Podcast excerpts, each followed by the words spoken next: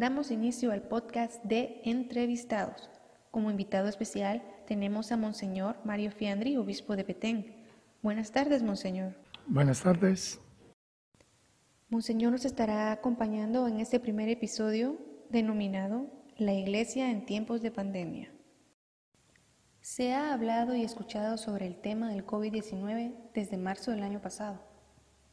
Nos ha tocado estar en una situación de confinamiento y no ha sido fácil afrontar y adaptarnos a todas estas situaciones derivadas de la pandemia. Son tiempos difíciles y sé que vamos a salir adelante. Pero, ¿cómo ha afrontado la Iglesia estos retos? ¿Ha sido difícil adaptarse a la modalidad virtual?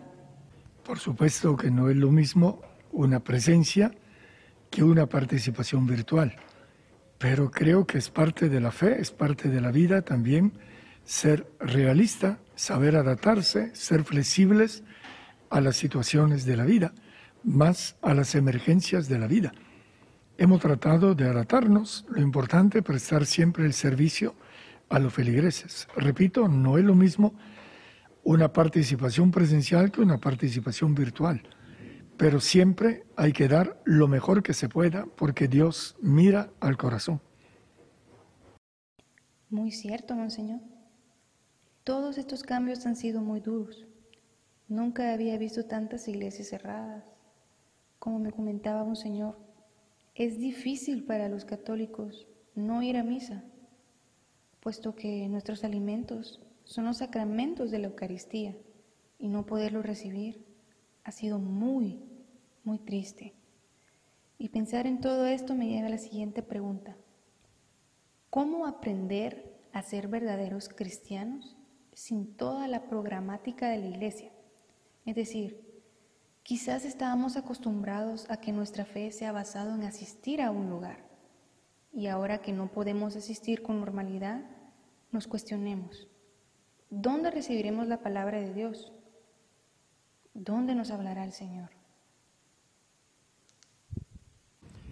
En cualquier situación, en cualquier lugar, siempre se puede ser cristiano, porque ser cristiano no es hacer cosas, es tener fe en el corazón, vivir en comunión con Dios, hacer la voluntad de Dios, guardar sus mandamientos, y eso se puede hacer en cualquier lugar.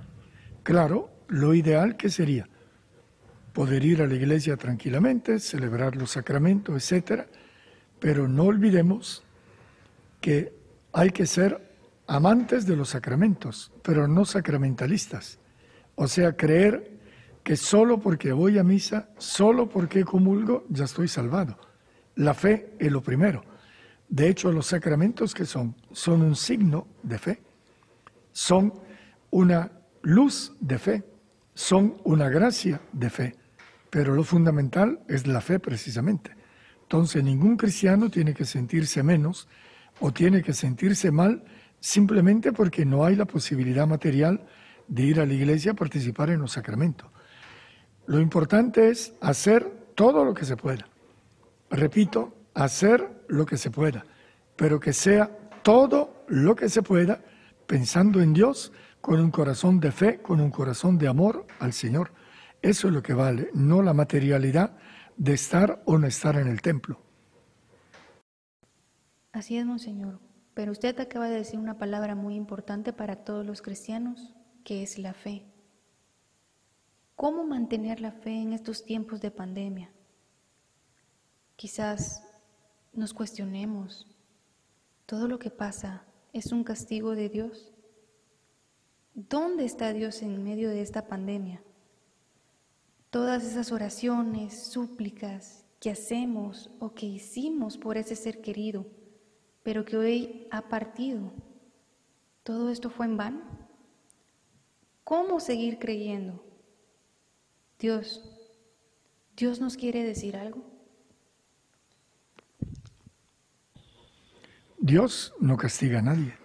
Como dice Pablo, el que comete el pecado se vuelve esclavo del pecado. El que comete el pecado, él mismo es víctima del pecado. El daño me lo hago yo en la medida en que peco, porque pierdo la comunión con Dios. Entonces, que quede claro que Dios no castiga. ¿Y la fe cómo se puede vivir? ¿Qué significa tener fe? Tener fe no significa saber mucha doctrina, o saber de memoria el catecismo, o haber aprendido la Biblia. Tener fe significa que creo en el Señor, que me fío de la bondad del Señor y de su misericordia, y que le entrego mi vida al Señor como hizo la Virgen María, como hizo Jesús, que no se haga lo que yo quiera, sino lo que tú quieras. O sea, una actitud de confianza y de entrega al Señor, con la certeza, no que Dios me va a resolver todo, o que me va a dar un seguro total, sino con la certeza que pase lo que pase, Dios estará conmigo, Dios me va a acompañar, Dios me dará la fuerza para enfrentar el problema si no lo puedo resolver. Entonces fe es sobre todo poner mi vida en manos de Dios y decirle, escoge tú por mí, porque tú sabes más que yo, porque tú eres más grande que yo. Escoge tú por mí, porque tú nunca te equivocas. Palabras que llevan luz ante tanta oscuridad. Siempre ha sido un placer escucharlo y charlar con usted, Monseñor. Como decía una frase, sin fe nada es posible, con ella nada es imposible. Para despedirnos, ¿podría decir algún mensaje de fe o de esperanza para la población? Si tenemos fe, lo más normal es la esperanza, pero no una esperanza tonta, ah, Dios me lo va a arreglar todo. No una esperanza de brazo cruzado, sino una esperanza de acción, por ejemplo, la prudencia, la responsabilidad social, el respeto para el bien común, guardando todas las medidas, sea medidas civiles, sea la medida que la misma Iglesia ha recomendado a sus feligreses. O sea, una esperanza activa, pero al mismo tiempo una esperanza de tipo trascendente, una esperanza de tipo superior, una esperanza fundada en qué? No que yo soy fiel, sino que Dios siempre es fiel. La fuerza de mi esperanza tiene que ser la certeza de que Dios es fidelidad absoluta y total. Padre una vez, Padre para siempre. Él me ama porque soy su hijo. Y si quisiéramos decirlo de una manera más sencilla, más concreta, tener la certeza que cada día Dios se levanta antes que yo, que me primerea, que me prepara el día y que está listo para cualquier eveniencia que tenga yo en el día. La certeza de que no solamente Dios me acompaña, sino que me previene y siempre quiere lo mejor para mí, porque Él me quiere más de lo que yo mismo me quiero. Entonces, la esperanza es el fruto normal de la fe, la esperanza que da serenidad, a pesar de que la situación es difícil, a pesar de que no se ve la salida del túnel, a pesar de que hay tanta gente irresponsable, a pesar de que han muerto amigos, familiares, pero seguir adelante. Lo que maneja la historia, lo que maneja la vida de todos, no soy yo ni en la pandemia. El único que maneja la historia, que maneja la vida de todo, es Dios. Yo recuerdo lo que nos decía mi mamá cuando había algún problema en la casa. Dios lo sabe todo y nunca se equivoca. Confiemos en Él. Confiemos en Él.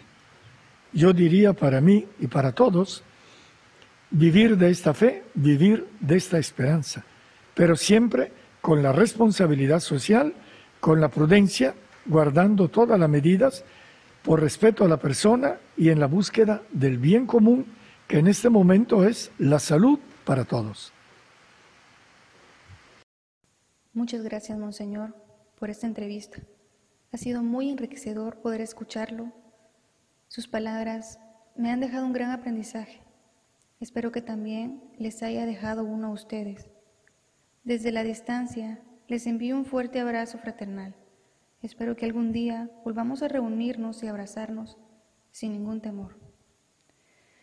Me despido de ustedes. Yo soy Eus López y esto fue Entrevistados, una forma más de hacer periodismo. Hasta la próxima.